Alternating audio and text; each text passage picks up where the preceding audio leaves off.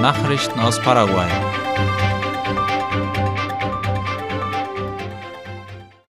Vierundsechzig Prozent der Warenexporte im Jahr 2022 waren Industrieprodukte. Das geht aus einem Bericht des Ministeriums für Industrie und Handel, MIG, hervor, den die Zeitung La Nation aufgegriffen hat. Im Jahr 2022 wurden Ausfuhren in Höhe von etwa 5,2 Milliarden US-Dollar verzeichnet. Das entspricht einem Anstieg um 7 Prozent. Nach Angaben des MIG erreichten die Warenlieferungen bis Dezember insgesamt 8,2 Milliarden US-Dollar, davon waren 64 Prozent Industriewaren. Produkte aus dem Agrarsektor nahmen 71 Prozent des Gesamtvolumens ein, mit einem Wert von 3,7 Milliarden US-Dollar. Weiter wurden Fleisch und Fleischprodukte verschifft, die etwa 51 Prozent des Exportvolumens einnahmen.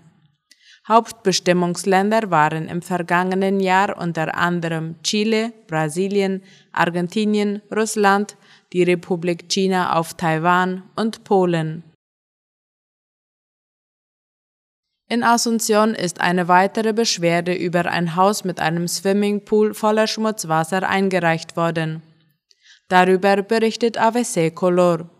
Zum wiederholten Male ist der Stadtverwaltung von Asunción ein vernachlässigter Hof gemeldet worden. Bewohner eines Viertels im Stadtteil San Loma reichten eine Beschwerde ein, weil der Swimmingpool Brutplatz für viele Mücken sowie der Erzeuger eines unangenehmen Geruches war. Daraufhin griff die Stadtverwaltung ein, hat das verlassene Haus und den Hof inspiziert und beschlagnahmt. Das Einschreiten ist mit einem Bußgeld verbunden, das von geringfügig bis sehr schwerwiegend reicht. Je nach Schweregrad des Falls kann es zwischen 9 und 264 Millionen Guaraníes betragen. Der Direktor der städtischen Überwachungspolizei, Ariel Andino, sagte, dass gestern drei Hausbesitzer benachrichtigt wurden und heute weitere drei Warnungen ausgesprochen werden. Der Wohnungsbau für Familien in Santa Rosa del Aguaraú wurde abgeschlossen. Die Bauarbeiten an 86 Häusern für Familien in der Siedlung Pedro Jiménez im Bezirk Santa Rosa del Aguaraú, San Pedro, sind laut IP Paraguay abgeschlossen. Diese wurden vom Ministerium für Stadtplanung, Wohnung und Lebensraum MOVE im Rahmen des Fonavis-Programms entwickelt und bieten rund 350 Menschen in prekären Situationen ein Dach über dem Kopf. Jedes Haus hat zwei Schlafzimmer, ein Wohn- und Esszimmer, ein Familienbad, eine Küche und eine Waschküche. Bei der Überfahrt von Encarnacion nach Posadas sind in letzter Zeit vermehrt Autos beschlagnahmt worden. Darüber berichtet OI. Es war den Behörden an den Grenzübergängen aufgefallen, dass es in letzter Zeit Fahrzeuge gab, die die Brücke zwischen Encarnacion und Posadas zwischen fünf und neunmal am Tag überquerten. Das hat zu strengeren Kontrollen geführt. Hierbei wurden modifizierte Kraftstofftanks gefunden, die angeblich für den Transport von Diesel aus Argentinien nach Paraguay wegen der niedrigen Kosten bestimmt waren. Auch wurden illegal Lebensmittel über die Grenze transportiert. Bislang wurden mindestens 20 Fahrzeuge mit paraguayischen Kennzeichen beschlagnahmt und Geldstrafen verhängt. Landespräsident wird am Freitag mit dem Papst zusammentreffen. Im Rahmen seines offiziellen Besuchs in Italien wird Staatspräsident Mario Abdo Benitez am Freitag mit Papst Franziskus zusammentreffen.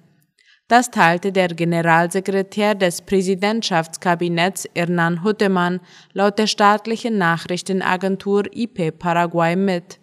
Abdo Benitez war gestern zu dem offiziellen Besuch nach Italien aufgebrochen.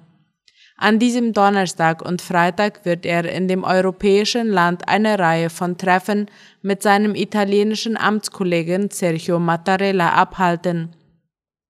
Dabei soll es um Fragen im Zusammenhang mit bestehenden Kooperationsbereichen gehen sowie der Bekämpfung der grenzüberschreitenden Kriminalität, der Ausweitung bestehender Investitionen und dem bilateralen Handel.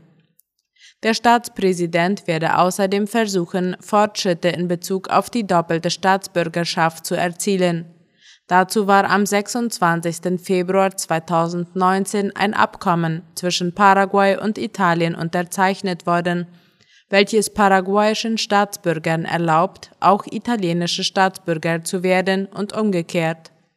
Das Gesetz ist in Paraguay bereits in Kraft. Bei seinem Besuch wird Abdo Benitez auch mit dem Staatssekretär des Vatikans, Kardinal Pietro Parolin, zusammentreffen sowie mit der internationalen italienisch-lateinamerikanischen Organisation. Der letzte Besuch des paraguayischen Präsidenten in Italien war im August vergangenen Jahres, als der paraguayische Bischof Adalberto Martinez zum Kardinal ernannt worden war. Nachrichten aus aller Welt.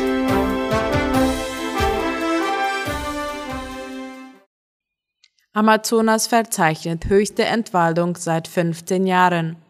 Die Entwaldung im Amazonasgebiet hat im Jahr 2022 einen neuen Rekord erreicht, wie Latina Press schreibt. Laut einem heute veröffentlichten Bericht des Instituts für Mensch und Umwelt des Amazonasgebiets Amazon ging die Vegetationsdecke des Waldes um mehr als 10.000 Quadratkilometer zurück. Nach Angaben der Satellitenüberwachung wurde im Jahr 2022 der höchste Stand seit 2008 erreicht, als Amazon mit der Überwachung des Amazonasgebiets begann. In den letzten vier Jahren betrug der Waldverlust im Amazonasgebiet nach Angaben von Amazon mehr als 35.000 Quadratkilometer. IAEA-Beobachter nun auch permanent in Tschernobyl. Die Internationale Atomenergiebehörde IAEA e will mit der ständigen Anwesenheit ihrer Fachleute in Tschernobyl weitere Angriffe auf den ukrainischen Unfallreaktor verhindern. Das sagte IAEA-Chef Rafael Grossi heute laut dem ORF in der Anlage nahe der belarussischen Grenze, als die Beobachtermission seiner Behörde ihre Arbeit aufnahm. Kurz nach Beginn der russischen Invasion in die Ukraine im Februar hatten russische Truppen das ehemalige Kraftwerk Tschernobyl fünf Wochen lang besetzt. Der Ausfall der Stromversorgung für die Kühlung des Atomabfalls in der Anlage rief internationale Sorge vor einem weiteren Strahlenunfall hervor. Grossi reiste Anfang der Woche in die Ukraine, um in Tschernobyl sowie in drei in Betrieb stehenden Atomkraftwerken in der Ukraine kleine Teams dauerhaft einzusetzen. Die Experten sollen ständig über die Sicherheit der Anlagen berichten und technische Hilfe leisten. US-Banken sollen Klimarisiko analysieren. Die US-Notenbank Fed hat laut der Tagesschau die sechs größten US-Banken aufgefordert, Daten darüber zusammenzustellen, wie sich die Folgen des Klimawandels und der Übergang zu einer kohlenstoffärmeren Wirtschaft auf ihre Geschäfte auswirken könnten. Die Szenarioanalyse soll etwa das physische Risiko wie Wirbelstürme, Brände oder Dürre ihres Immobilienportfolios beinhalten. Zudem soll der Einfluss der Transformation auf ihre Kreditvergabe an Unternehmen geprüft werden, teilte die Fed mit. Der Pilotversuch ist laut der Notenbank jedoch keine Prognose oder politische Vorschrift und soll nicht unbedingt die wahrscheinlichsten Ereignisse widerspiegeln. Stattdessen soll er sicherstellen, dass das Finanzsystem auf die mit der globalen Erwärmung verbundenen Risiken vorbereitet ist. Microsoft plant tausende Entlassungen. Wie die Tagesschau schreibt, plant der US-Technologieriese Microsoft weltweit 5% seiner Mitarbeiter zu entlassen. Das betreffe rund 11.000 Stellen. Microsoft folgt damit anderen Tech-Konzernen mit scharfen Einschnitten in der Belegschaft. Bereits im vergangenen Juli hat Microsoft ein Prozent seiner damals insgesamt 200.000 Stellen gestrichen. Der Aktienkurs des Konzerns, der nach wie vor zu den wertvollsten börsennotierten der Welt zählt, litt im vergangenen Jahr enorm. Innerhalb eines Jahres büßten die Titel knapp 18 Prozent an Wert ein. Soweit die Abendnachrichten heute am Mittwoch. Ich erwarte Sie um 19 Uhr zur heutigen Wunschliedersendung. Auf Wiederhören.